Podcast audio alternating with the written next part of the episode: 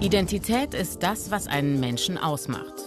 Das, was ihn zu einer eigenständigen Persönlichkeit macht.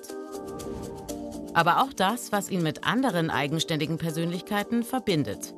Zum Beispiel, wenn er sich einer bestimmten Gruppe zugehörig fühlt, in ihr eine Identität findet. Ob als Fan einer Fußballmannschaft, als Teil einer politischen Vereinigung oder auch als Mitglied einer sozial benachteiligten und diskriminierten Gruppe. Die Bedürfnisse einer solchen Gruppe in den Mittelpunkt zu stellen und deren Interessen und Ansprüche durchzusetzen, nennt man Identitätspolitik. Identitätspolitik ist nicht neu. Erstmals verwendet wurde der Begriff im Jahre 1977 vom Combahee River Collective, einem Zusammenschluss von schwarzen lesbischen Frauen, die ihre Diskriminierung gemeinsam als Gruppe bekämpfen wollten weil ihre Erfahrungen als benachteiligte Frauen in der allgemeinen Politik nicht behandelt wurden.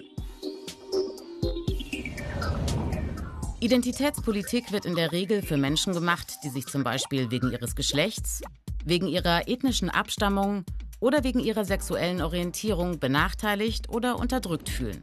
Für Minderheiten, die sich in der Gesellschaft nicht repräsentiert fühlen und Einfluss und Mitsprache fordern. Identitätspolitik damit sind unter anderem Quoten für benachteiligte Bevölkerungsgruppen gemeint, eine gendergerechte Sprache oder Antidiskriminierungsmaßnahmen. Wegen dieser Themen wird Identitätspolitik vor allem mit politisch linken Positionen in Verbindung gebracht. Aber es gibt auch eine rechte Identitätspolitik.